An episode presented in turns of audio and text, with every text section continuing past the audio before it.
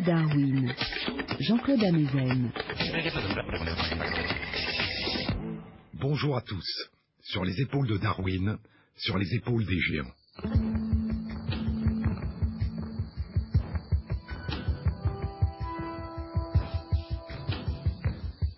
Un jour, le philosophe Zhuangzi, l'un des fondateurs du taoïsme qui vivait en Chine au IVe siècle avant notre ère, un jour, dit un conte, Zhuangzi s'endort dans un jardin.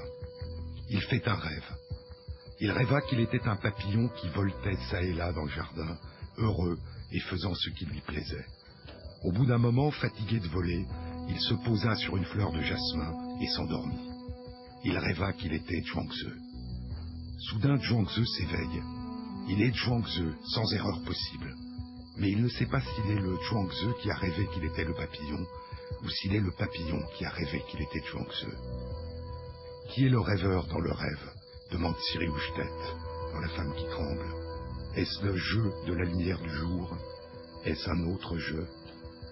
Zhuangzi dans le conte Zhuangzi ne sait pas qui il est, mais il sait qu'il est, sans erreur possible. Le rêveur dans le rêve dit je, même s'il ne sait pas qui est ce jeu. Il ne sait pas s'il est le Zhuangzi qui a rêvé qu'il était papillon, ou s'il est le papillon qui a rêvé qu'il était Zhuangzi. Et là s'arrête le conte, qui est une variation sur les textes anciens du taoïsme. Mais dans les fragments du texte ancien qui nous parlent du rêveur et du rêve, dans les fragments des textes taoïstes qui nous sont parvenus de la période classique, il y a une suite. Entre Zhuangzi et le papillon, dit le texte, il doit y avoir une différence. Entre le Zhuangzi qui rêve qu'il est le papillon et le papillon qui rêve qu'il est Zhuangzi, il doit y avoir une différence. Et cette différence, dit le texte, est ce qu'on appelle la transmutation des choses et des êtres. La transformation. La permanence dans la transformation. La permanence par la transformation. Les métamorphoses. Nous vivons dans l'oubli de nos métamorphoses, dit Paul Éluard. Nous vivons dans l'incertitude quant à nos métamorphoses, nous dit le texte taoïste. Le rêveur dans le rêve, le rêveur éveillé dit je, même s'il ne sait pas qui est ce jeu. Mais ce qui est ancré en nous, au plus profond de nous, c'est cette sensation, ce sentiment, cette émotion, cette certitude sans erreur possible que c'est de nous qu'il s'agit. Ce sentiment que ce qui arrive est ce qui nous arrive à nous, que c'est de nous qu'il s'agit du fait de vivre, disait Nietzsche, de cette expérience de la vie que la vie fait d'elle-même, dit Semprun dans l'écriture ou la vie, de soi-même en train de vivre. Le rêve qui surgit en nous est notre rêve, cette joie qui monte en nous est notre joie, cette faim qui nous prend soudain est notre faim, cette douleur qui nous saisit est notre douleur, ce souvenir des jours anciens qui surgit en nous est notre mémoire, cette main qui bouge au bout de notre bras est notre main. Une conscience de nous-mêmes qui traverse le temps, en se transformant, parce que nous nous transformons et parce qu'elle nous transforme.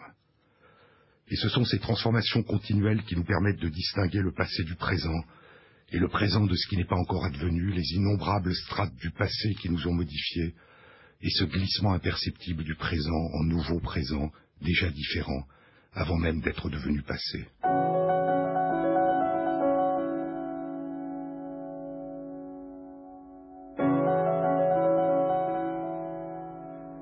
ce présent qui nous semble parfois s'écouler si vite que nous ne l'avons même pas perçu, et qui parfois, au contraire, quand une émotion nous envahit, se dilate, s'étend, s'immobilise. Ce présent, ce temps en nous, notre présent. Le temps est un fleuve qui m'emporte, dit Borges, mais je suis le fleuve. Nous-mêmes en train de vivre, en train de nous vivre. Une sensation, une émotion, un sentiment, l'incarnation, le sentiment sans erreur possible de nous appartenir, ce sentiment profond de subjectivité, ce récit vécu à la première personne du singulier, auquel aucun autre récit ne peut se substituer, auquel tant de récits peuvent contribuer sans jamais pouvoir s'y substituer. L'espace prend la forme de mon regard, dit l'astrophysicien Hubert Reeves. Il y a un passage poignant dans un livre de Tolstoï, La mort d'Ivan Illich, que cite Cyril dans les profondeurs de son cœur, il savait qu'il était en train de mourir. Mais non seulement il ne s'habituait pas à cette idée, il ne pouvait tout simplement pas la comprendre. Le syllogisme qu'il avait appris, Caius est un homme, les hommes sont mortels, donc Caius est mortel, lui avait toujours paru exact quand il était appliqué à Caius, mais que signifiait-il s'il fallait se l'appliquer à lui-même? Il n'était pas Caius, il n'était pas une abstraction, mais un être différent de tous les autres. Il avait été le petit Vania, avec une maman et un papa, avec Mitya et Volodia, avec les jouets et une nurse, et plus tard avec Katenka, et avec toutes les joies, les souffrances et les émerveillements de l'enfance puis de la jeunesse. Que pouvait savoir Caius de l'odeur de ce ballon rayé en cuir que Vania avait tant aimé? Est-ce que Caius avait embrassé la main de sa mère de cette façon?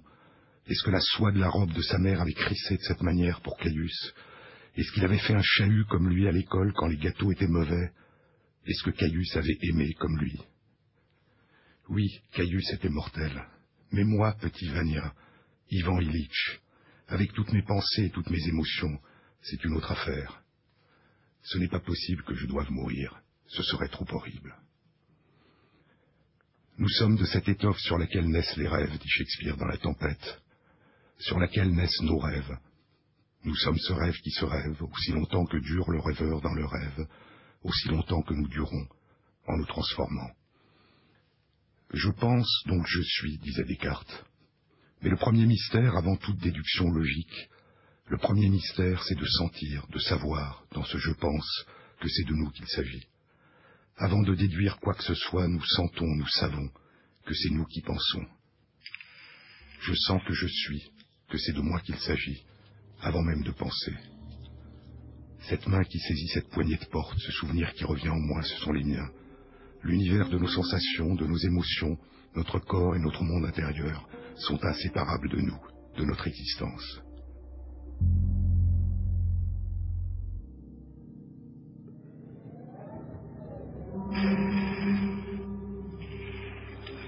Et il y a une autre notion mystérieuse. Les philosophes butent sur le paradoxe de devoir admettre que j'ai été avant de savoir que j'étais, dit la philosophe Elisabeth de Fontenay dans un très beau livre qui vient de paraître, Acte de naissance. Nous avons été avant même de sentir, de savoir que nous étions. Cette merveilleuse appropriation de nous-mêmes et du monde est un après-coup, une appropriation rétrospective. Nous sommes nés à notre insu, dit Elisabeth de Fontenay un originel dessaisissement, une absence de commencement. Et ce serait la tâche de l'écriture, poursuit-elle, pensée, littérature, art, que de s'aventurer à en porter témoignage. Toujours une image nous manque qui nous confie à sa recherche, écrit Pascal Quignard. Et Elisabeth de Fontenay cite Jean-François Lyotard, auquel elle a consacré un livre. Il parle de l'énigme d'être né en manquant notre naissance. Ce fait de n'avoir rien su de mes premières années, dit Lyotard, devrait interdire définitivement l'emploi de la première personne du singulier et faire basculer celui qui parle ou écrit dans un jeu sans moi, incapable de la moindre appropriation de soi-même. Et puisque nous sommes nés avant d'être nés à nous-mêmes, nous sommes donc nés des autres, dit-il, mais aussi nés aux autres. Et les autres deviennent une partie de nous, et nous apparaissons à nous-mêmes. Le psychologue Donald Winnicott écrit, en se mettant à la place du tout petit enfant, Quand je regarde, je suis vu, donc j'existe. Je peux maintenant regarder et voir. Sur les épaules de Darwin, Jean-Claude Amezen.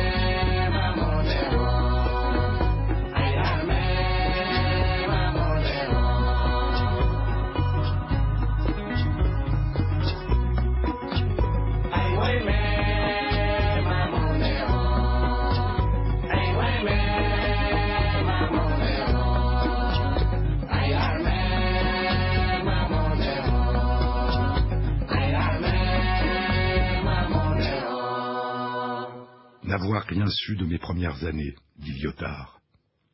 Mais si nous avons été au tout début, avant même de savoir, de sentir que nous étions, si nous sommes un jour apparus à nous-mêmes alors que nous étions déjà, que nous avions déjà commencé à nous construire, sans savoir encore qu'il s'agissait de nous, il en est autrement de nos premières années. Nos toutes premières années d'enfance, nous les oublions. Nous ne pouvons les faire revenir à notre conscience. Nous en avons perdu la mémoire explicite, déclarative, consciente. C'est ce que Freud a appelé l'amnésie infantile. Mais cette mémoire est toujours en nous. La mémoire de la langue que nous parlons et dont nous avons oublié que nous l'avons un jour apprise, qu'elle nous a été un jour étrangère, notre langue.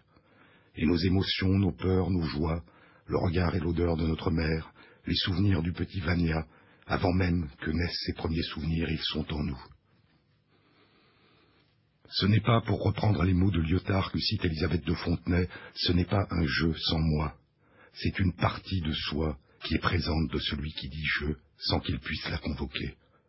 Mais le jeu en est empli, même si cette portion de moi demeure invisible, comme la lumière dans l'obscurité de la nuit.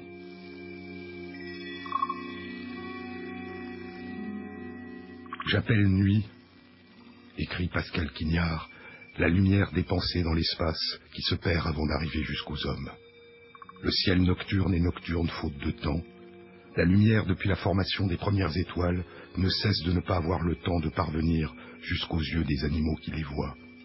Ténèbres est cette lenteur de l'espace, lenteur non pas à rayonner, lenteur à percevoir l'immensité qui rayonne. Nuit n'est qu'une lumière infinie, toute lumière se propageant dans l'espace avec une vitesse finie est infiniment inaccessible. Telle est la nuit noire dans le ciel, le ciel baigne dans une lumière inaccessible. Nos premières années sont en nous, ces années où nous sommes nés aux autres et à nous-mêmes, et même si elles nous demeurent inaccessibles, elles nous transforment et nous les transformons. Elles colorent nos émotions, nos souvenirs, nos peurs, nos joies, nos désirs, nos regrets, notre faim, notre soif, nos plaisirs, nos douleurs. Elle colore le sentiment, la sensation, la certitude que nous avons d'être nous-mêmes. Et cette présence en nous de ces premières années que nous croyons avoir oubliées est une partie de ce moi qui nous a permis de dire je, qui nous permet aujourd'hui de continuer à dire je en nous transformant, cette première présence en nous des autres. La personne humaine apparaît quand elle entre en relation avec d'autres personnes humaines, disait Martin Boubert. La subjectivité est une intersubjectivité. Il y a des moments où je me trouve perdu en vous, dit Houchtet. Il y a aussi des moments où je regarde quelque chose avec une telle intensité que je disparais. Le narrateur interne me quitte pour un temps. Nous répondons à ce qui est au-delà de nos propres corps, avec des sensations, des sentiments, des émotions. Ces sensations sont conscientes certainement, mais pas conscientes d'elles-mêmes. Je ne suis pas en train de me regarder, en train de ressentir. Ce n'est pas le je pense donc je suis de Descartes, mais je sens que je suis sans même y penser, sans même penser. Être pour nous, c'est sentir que nous sommes. Elisabeth de Fontenay cite Nietzsche. Il ne nous appartient pas à nous autres philosophes de séparer l'âme et le corps, encore moins de séparer l'âme et l'esprit. Nous ne sommes pas des grenouilles pensantes, des appareils d'objectivation et d'enregistrement sans entrailles, il nous faut constamment enfanter nos pensées du fond de nos douleurs et les pourvoir maternellement de tout ce qu'il y a en nous de cœur, de désir, de passion, de tourmente, de conscience, de destin, de fatalité. À la fin du XIXe siècle, William James, le frère de l'écrivain Henry James, écrit les principes de psychologie. Il distingue le moi physique, physiologique, matériel, le corps, d'un autre moi plus vaste, un moi qui dépasse de loin les frontières du corps, qui se transforme, se dilate, se contracte au cours du temps, un moi qui inclut les autres.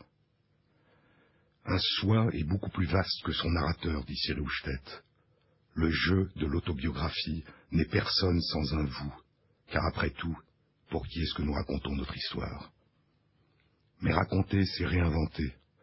Et en amont et en aval de cette continuelle narration, il y a ce sentiment, cette sensation de soi, cette sensation sans erreur possible que c'est de nous qu'il s'agit, en amont et en aval des mots, en dehors des mots, en dehors du langage, avant le langage, avant même la pensée, ce sentiment de vivre, de se vivre, un sentiment de continuité, qu'il s'agit de notre corps, de nos pensées, de nos émotions, que c'est à nous qu'il arrive quelque chose, que c'est mon bras qui bouge quand je bouge le bras, la conscience d'être soi, la conscience. Qu'est-ce que la conscience? Comment émerge ce sentiment d'être soi? C'est une question probablement aussi ancienne que l'humanité. C'est une question composée d'innombrables philosophes et que posent aujourd'hui les neurosciences avec des moyens d'exploration radicalement nouveaux. C'est une question à laquelle il n'y a toujours pas de réponse, à laquelle il n'y aura peut-être jamais de réelle réponse, parce que la description la plus exacte et la plus précise des mécanismes qui permettent son émergence ne peut se substituer à cette sensation vécue de l'intérieur. Il n'y a de conscience de soi que vécue de l'intérieur. Mais explorer, mieux comprendre, nous éclaire et nous enrichit. Il y a de nombreuses façons d'aborder cette question. L'une d'entre elles consiste à se dire que sentir que nous sommes, c'est sentir notre corps, c'est nous approprier notre corps, l'habiter, être notre corps, le ressentir comme étant nous-mêmes ressentir les modifications de notre corps comme des sensations subjectives, sous la forme de sensations, sous la forme d'émotions. Le plaisir, la faim, la soif, le désir, la douleur sont une traduction émotionnelle des modifications de notre corps, pas des renseignements abstraits, descriptifs. La réflexion, l'analyse vient après, nous ressentons avant même de comprendre. Et une série de travaux récents suggère un rôle important d'une région du cerveau, l'insula, littéralement une île dans notre cerveau.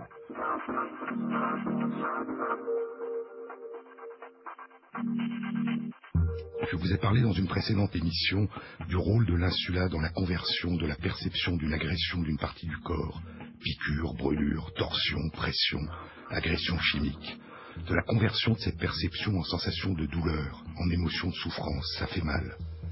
Certaines fibres nerveuses particulières, différentes de celles qui répondent par exemple au toucher, sont présentes dans notre peau et à l'intérieur de notre corps et répondent à certaines agressions du corps en émettant des influx nerveux qui se propagent dans notre moelle épinière, à l'intérieur de notre colonne vertébrale, puis à certaines régions de notre cerveau. Au centre somatosensoriel, les cartes cérébrales de notre corps, où se recompose la localisation de l'agression, ou dans quelle région de notre corps, la nature de l'agression, piqûre, brûlure, torsion, et son intensité. L'insula, où naît la conversion de cette perception en sensation de douleur, de souffrance, et l'injonction à la faire cesser, le cortex singulaire antérieur où s'amorcent les mouvements qui visent à la faire cesser, le retrait, la fuite, l'immobilisation. Mais l'insula, l'île dans notre cerveau, semble avoir un rôle beaucoup plus vaste que de participer à la transformation de la sensation d'agression en douleur et en souffrance.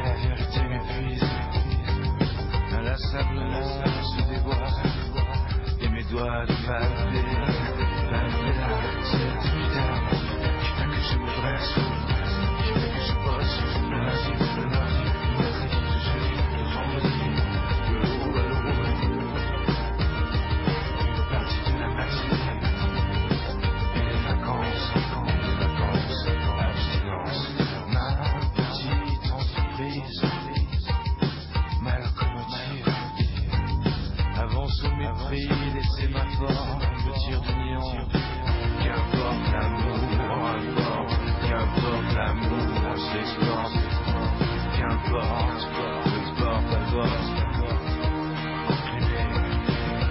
au sud de la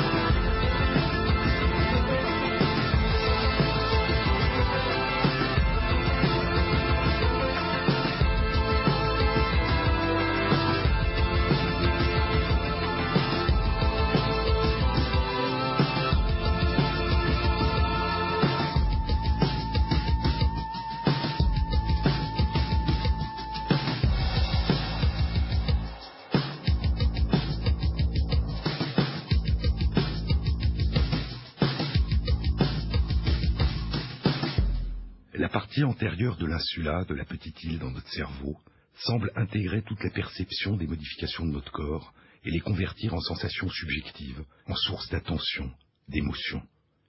Ce qui se passe en nous, une accélération de notre rythme cardiaque, des changements de température du corps, une sensation de satiété après un bon repas, mais aussi les mouvements de notre corps, c'est ma main qui est en train d'ouvrir une fenêtre. La reconnaissance de notre corps, c'est une photo de mon visage. Je me reconnais, je sais que c'est de moi qu'il s'agit. Les émotions que nous ressentons, joie, amour, tristesse, peur, indignation, incertitude, incrédulité, dégoût, injustice, exclusion. La conscience qu'il s'agit non seulement de notre corps, mais de nous au sens large, de ce que nous ressentons, de ce que nous ressentons de nos relations aux autres.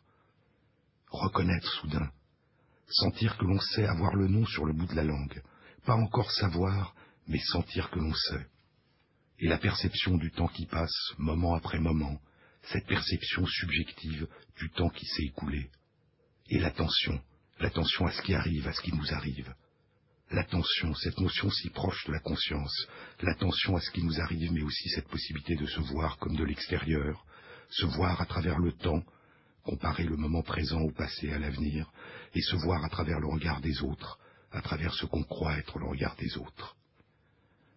Certains travaux suggèrent que l'insula participe à notre attention et à nos émotions, à cette sensation d'être nous, moment par moment, instant par instant, nous donnant un sentiment de continuité, de fluidité, comme la succession rapide des images fixes, 24 images par seconde, donne au cinéma l'illusion, la sensation, la certitude du mouvement, de la continuité, de la fluidité.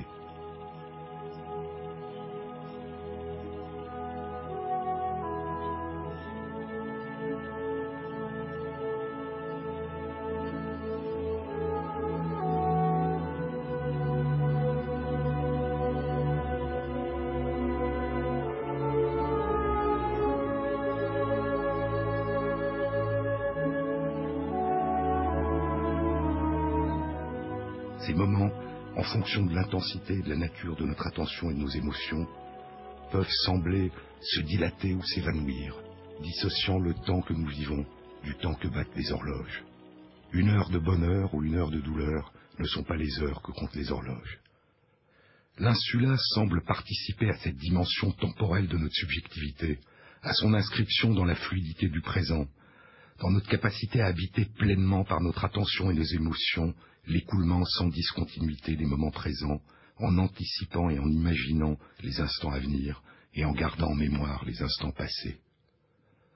Et cette implication de l'insula est illustrée de manière étonnante par son activation lorsque nous écoutons et apprécions un morceau de musique, en particulier en réponse à son rythme, à son tempo, à notre attention aux relations entre la musique et le temps.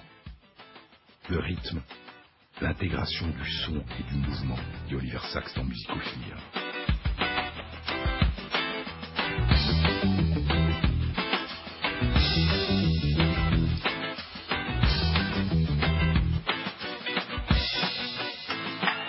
Galilée, lorsqu'il réalisa ses célèbres expériences de chute des objets de poids différents au long d'un plan incliné, n'avait pas d'horloge exacte pour chronométrer le temps de descente des objets. L'une des méthodes qu'il utilisa pour décompter le temps fut de chantonner des mélodies et de se fonder sur le rythme de ces mélodies. Sentir son corps, sentir le temps qui passe à mesure qu'il passe, sentir sous forme d'attention et d'émotion, être pleinement là tout en changeant en permanence. Est-ce que les sensations, les émotions sont la traduction subjective de l'attention à soi et aux autres Est-ce que les sensations, les émotions sont le creuset duquel émerge la conscience. Certains chercheurs en neurosciences le pensent. Mais ce sentiment d'être soi est indissociable de la mémoire, des apprentissages, de la pensée, de l'imagination, de la culture. Oliver Sacks parle d'un passage de l'œuvre de Marcel Proust.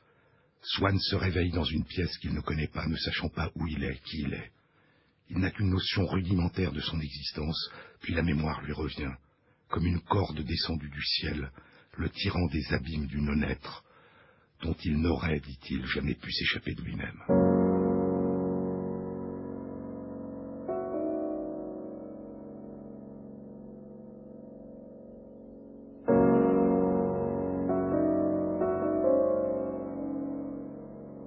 Mais Oliver Sacks raconte l'histoire tragique d'un homme qui a perdu la mémoire, la mémoire consciente, explicite, déclarative. Il peut toujours apprendre, acquérir une mémoire procédurale, mais il ne peut pas se souvenir qu'il a appris. Il a en permanence l'impression qu'il vient de se réveiller. Il ne cesse de se réveiller. Il ne se souvient pas du fait qu'il était conscient auparavant. Il devient continuellement conscient pour la première fois. Sauf quand il joue de la musique. Il est alors pleinement lui-même et pleinement vivant. Il ne s'agit pas, dit Oliver Sacks, d'un souvenir du passé, le il était une fois qu'il appelle et ne peut atteindre. Il s'agit d'une appropriation, d'une plénitude du présent, du maintenant, et cela n'est possible que quand il est entièrement immergé dans les moments successifs d'un acte. C'est le maintenant qui lui permet de traverser l'abîme. C'est dans la musique et dans son amour pour moi, écrira sa femme à Saxe. C'est dans la musique et dans son amour pour moi qu'il transcende son amnésie et trouve une continuité. Pas la continuité de la fusion linéaire d'instant après instant, pas la continuité d'une information autobiographique, mais là où lui et chacun d'entre nous sommes finalement, là où nous sommes qui nous sommes. Le chant, la mélodie semble miraculeusement se créer elle-même note par note, venant de nulle part, et pourtant, dit Oliver Sacks, citant Umberto Eco, et pourtant nous contenons en nous la totalité du chant. Tu es la musique tant que dure la musique, dit T.S. Eliot. Le sentiment étrange d'être soi, dans la plénitude de la continuité, de la fluidité, de la sensation de se vivre, de se vivre aux autres, d'être une partie de la vie des autres. Mais quelles sont les frontières de notre corps? Quelle est notre capacité à distinguer ce qui nous arrive de ce qui arrive aux autres? De savoir que ce qui m'arrive arrive en moi et pas ailleurs? Cette question peut paraître naïve, mais l'image en nous de notre corps se reconstruit en permanence et la localisation, l'origine dans notre corps des sensations que nous transformons et percevons en tant qu'émotions se reconstruisent continuellement. Les frontières émotionnelles de notre corps changent avec nos émotions, nos souvenirs, nos projections, nos pensées, nos souhaits, nos regrets, nos oublis.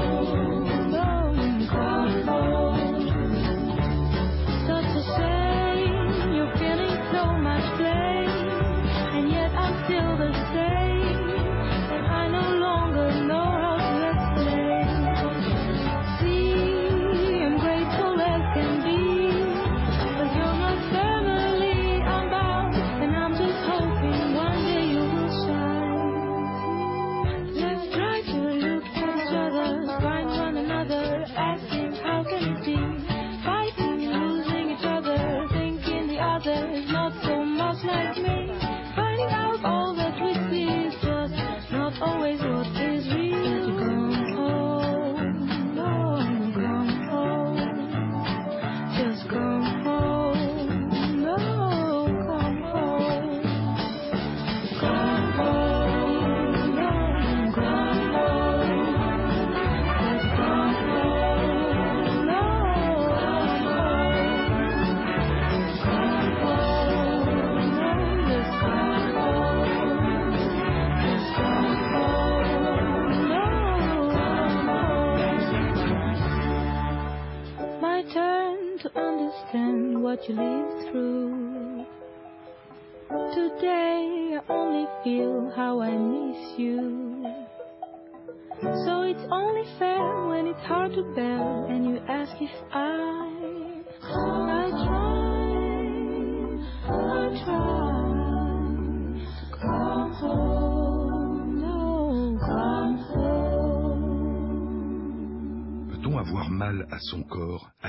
Son corps Cyrus cite la philosophe Simone Weil qui écrit Mes migraines.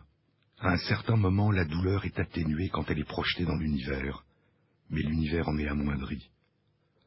La douleur est plus intense quand elle revient à la maison, mais quelque chose en moi ne souffre pas et demeure en contact avec un univers qui n'est pas amoindri.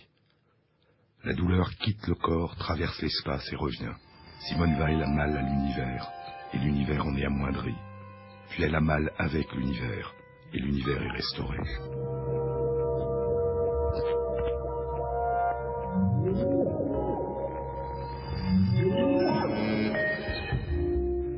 Nicolas Danziger, dans son beau livre Vivre sans la douleur, évoque le philosophe Ludwig Wittgenstein, qui proposait qu'il pourrait être possible de localiser sa propre douleur dans le corps d'une autre personne, ou même, disait-il, de la localiser dans un meuble ou dans n'importe quel espace vide. Dans un meuble, ou comme Simone Weil, dans un espace vide, l'univers. Il devrait être possible, disait Wittgenstein, d'avoir l'expérience d'un mal de dent dans la dent de quelqu'un d'autre. Il y a 13 ans, le psychiatre américain Matthew Bodvinik publie un résultat étrange. Une expérience de magicien, de baraque de foire, qui ressemble à celle que Ramachandran a réalisée pour faire disparaître la douleur des membres fantômes.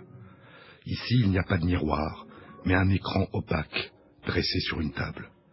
La personne s'assoit, pose sa main droite sur la table derrière l'écran. Elle ne peut plus la voir, et sa main gauche devant elle. À la place de son avant-bras droit et de sa main droite qu'elle ne peut voir, on pose devant elle un faux avant-bras et une fausse main en caoutchouc, parallèlement à la main cachée. Et l'expérimentateur, à l'aide de deux pinceaux, frotte légèrement de la même façon les doigts de la main cachée et les doigts de la main en caoutchouc. Au bout d'un certain temps, la plupart des personnes sentent que la main en caoutchouc est leur main, qu'elle est touchée. Cette expérience, qui a été reproduite de très nombreuses fois, a été appelée l'illusion de la main en caoutchouc. Lorsque l'on demande à la personne de fermer les yeux et d'indiquer la direction des doigts touchés par le pinceau, la personne pointe en direction des doigts de la fausse main. Et lorsque l'expérimentateur fait semblant de frapper la fausse main, la personne retire sa véritable main, ressent une sensation de danger, de douleur à venir. D'autres chercheurs ont remplacé la main en caoutchouc par une chaussure, et l'illusion opère. Ainsi, on peut intégrer ce qui n'est pas le corps à l'image, à la sensation de notre corps, à la sensation de soi. On peut être touché là où l'on n'est pas. On peut être menacé là où l'on n'est pas. Des émotions peuvent naître à partir de sensations localisées dans notre corps, mais que nous attribuons à un endroit qui n'est pas notre corps, qui a pris sa place pour un temps, dans l'image que nous nous faisons de notre corps. Nous sentons le pinceau sur notre main. Nous voyons la chaussure être caressée au même rythme par un pinceau. Et soudain, le croisement de la sensation tactile et de la perception visuelle fait, pour un temps de cet objet, de cette chaussure, une partie de nous.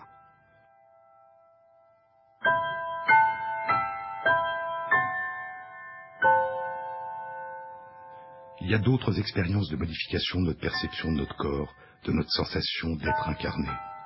Si l'on stimule par une vibration certains tendons, nous avons l'impression, la sensation de bouger. Si nous ne regardons pas, une stimulation du tendon du biceps entraîne la sensation, l'illusion d'une extension du bras. Si c'est un autre muscle, le triceps, qui est stimulé, nous avons l'illusion d'une flexion du bras sur l'avant-bras. Mais quand les deux tendons sont stimulés en même temps, il n'y a plus d'illusion de mouvement. Mais l'image d'une partie du corps s'est modifiée. L'impression, l'illusion est que le bras est plus court, que la main est plus proche de l'épaule. Et ainsi, même quand rien ne nous semble changer, l'image en nous de notre corps se construit et se reconstruit en fonction de nos perceptions, de nos sensations, de nos émotions, de nos souvenirs. Mais il y a, nous l'avons vu dans une précédente émission, d'autres circonstances où nous ressentons en nous une douleur, une souffrance dont la source n'est pas localisée dans notre propre corps. C'est quand cette douleur, cette souffrance à sa source dans le corps ou l'esprit d'une autre personne. C'est quand nous avons mal à l'autre, mal pour l'autre. La compassion, l'empathie, la sympathie, le geste de secours vers l'autre, le souci de l'autre, c'est avoir mal à l'autre, mal pour l'autre, et vouloir faire cesser sa souffrance, l'aider, le consoler, et faire ainsi cesser notre propre souffrance.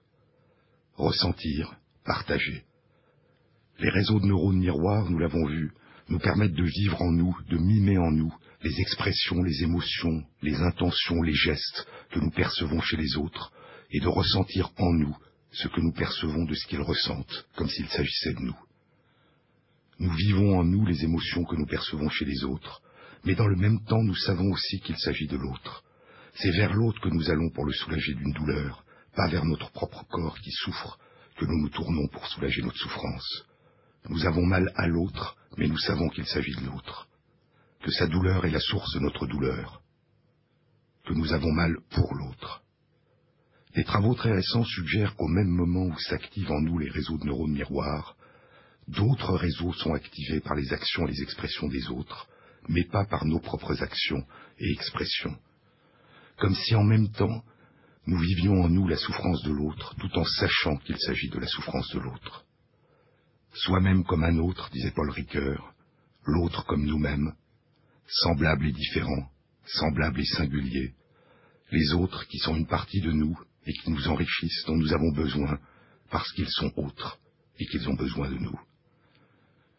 Dans son livre Acte de naissance, Élisabeth de Fontenay évoque cette phrase d'un sage, le rabbin Hillel, contemporain de l'empereur romain Auguste. Toute ma philosophie, dit-elle, pourrait tenir dans cette phrase. Si je ne suis pas pour moi, qui le sera? Et si je ne suis que pour moi, que suis-je? Et si ce n'est pas maintenant, quand? Le sentiment d'être soi, le souci de l'autre, dans le flux du présent.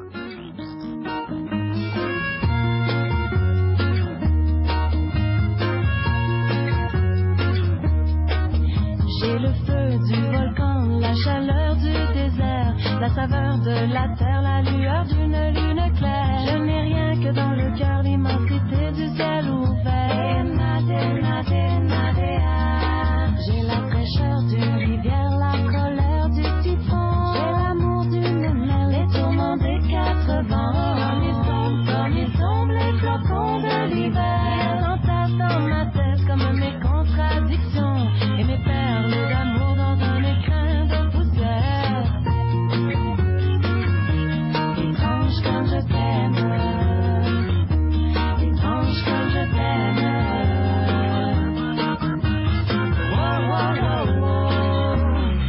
J'ai la lumière du soleil, le puissant de la fougère, la rudesse de l'hiver, la douceur du miel, la folie manifestée, la tristesse éphémère, la force de ce qui ne pose pas de barrière. Comme je t'aime. Comme le fleuve, je m'abreuve à l'océan de ta pensée. Boirai toute l'eau de la mer pour que tu viennes m'aimer.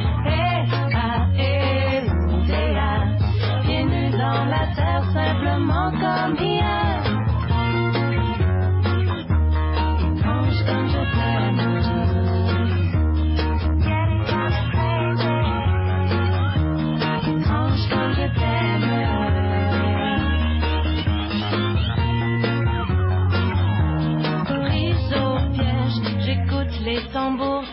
je pleure au torrent qu'en voyant la souffrance d'autrui. Autre chose à la fois, ce sont les routes dans ma tête, alors je ne sais plus rien. Sauf que pour toi, je creuserai de nouveaux sillons, mélodie de l'univers.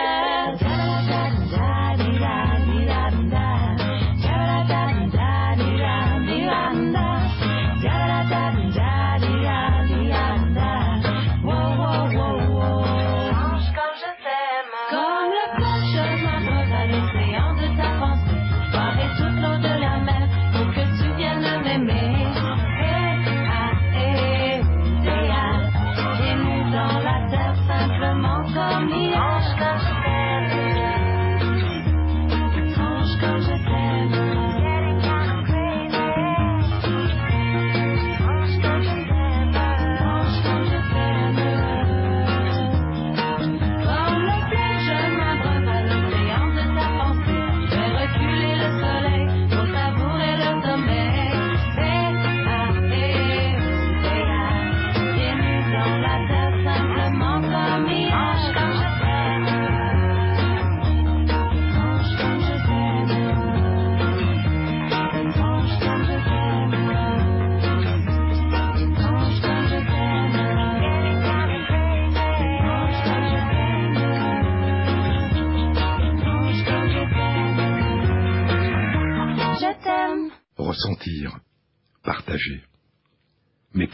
Ressentir en soi ce que ressent l'autre, partager ce que vit l'autre, s'il s'agit d'une émotion que l'on n'est pas capable soi-même de vivre et de ressentir Je vous ai parlé dans une précédente émission de ces accidents, de ces lésions d'une petite région de notre cerveau, l'insula, qui fait perdre la capacité de convertir une sensation d'agression de notre corps, une piqûre, une brûlure, une torsion, en douleur, en sensation de souffrance, en émotion de souffrance.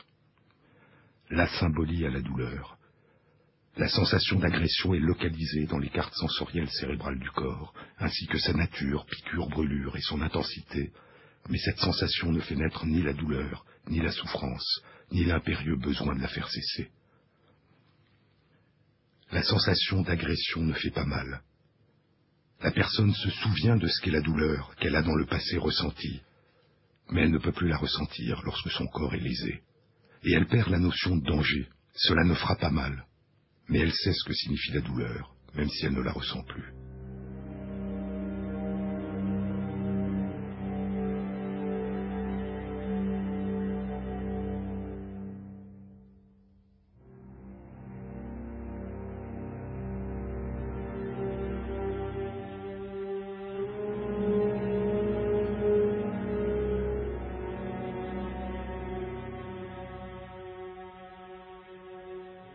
Des personnes qui n'ont jamais ressenti la douleur, depuis leur naissance, depuis avant leur naissance, depuis le début.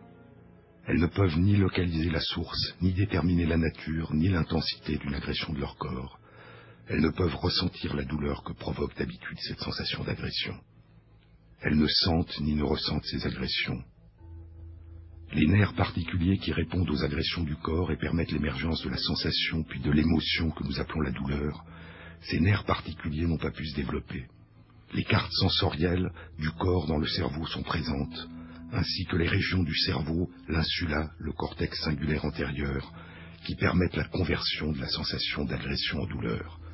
Mais les nerfs particuliers, dans la peau et à l'intérieur du corps, qui répondent à ces agressions sont absents.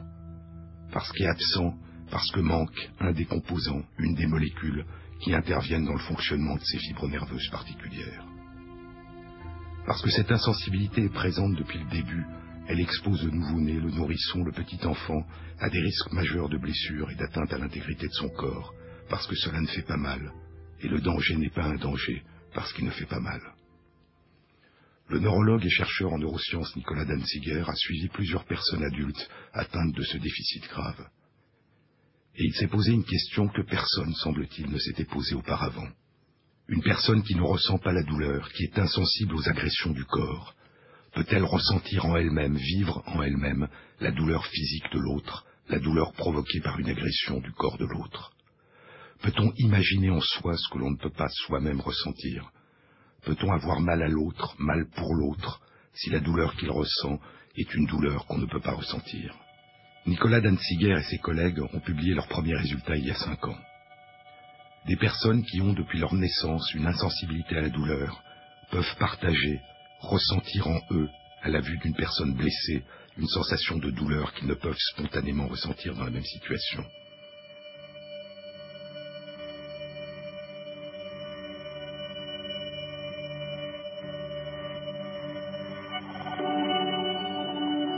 Et l'imagerie cérébrale révèle que s'active en eux les régions qui participent à la conversion de la sensation de douleur, d'agression en souffrance. Ils ont mal à l'autre quand l'autre est dans une situation qui ne provoque pas en eux-mêmes une souffrance.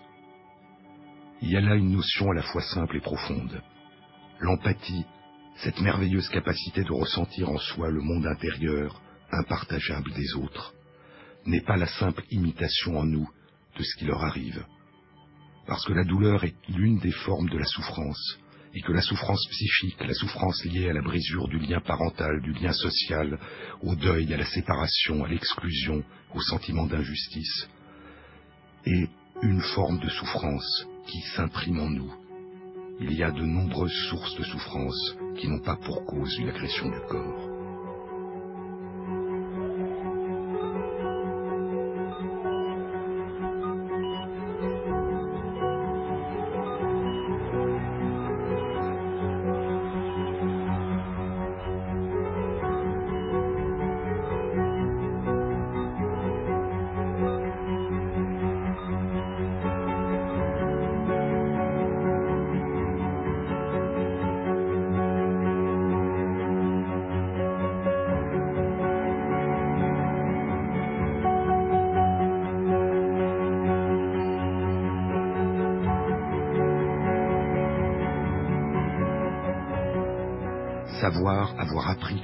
Du corps provoque chez les autres la même souffrance que provoquent en eux les sources de souffrance psychique, leur permet de reconnaître, de ressentir, de partager, de convertir la souffrance que cause la douleur physique et qu'ils ne peuvent ressentir, d'attribuer une émotion à l'autre et de la partager, indépendamment de la source de cette émotion. Je peux partager la souffrance d'une personne qui souffre pour une raison qui ne m'a jamais fait souffrir. Je peux partager la joie d'une personne heureuse pour une raison qui ne m'a jamais jusque-là rendu heureux. Je peux partager la crainte, la peur d'une personne pour ce qui ne m'a jusque-là jamais fait peur. Notre capacité à ressentir, à imaginer en nous les émotions des autres permet un partage des états intérieurs qui ne nécessite pas d'avoir nous-mêmes connu ce qui les a causés. Cette capacité est même, au contraire, l'une des bases de notre capacité d'apprentissage. L'enfant apprendra ce qui fait peur en voyant la peur s'inscrire sur le visage des autres. L'enfant apprendra ce qui fait plaisir en voyant la joie s'exprimer sur le visage des autres. Et ainsi se construira de manière unique, singulière, une gamme complexe, ouverte, une palette de coloration émotionnelle, ouverte en permanence sur les autres, et dans laquelle l'expérience, l'histoire, l'imagination, la mémoire, la culture imprimeront d'infinies variations.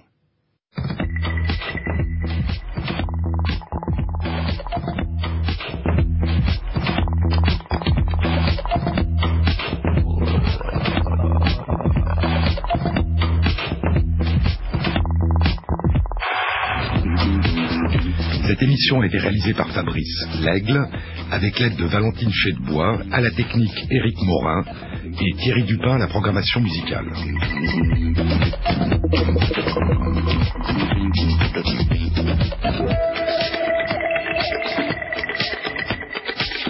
Bon week-end à tous, à la semaine prochaine.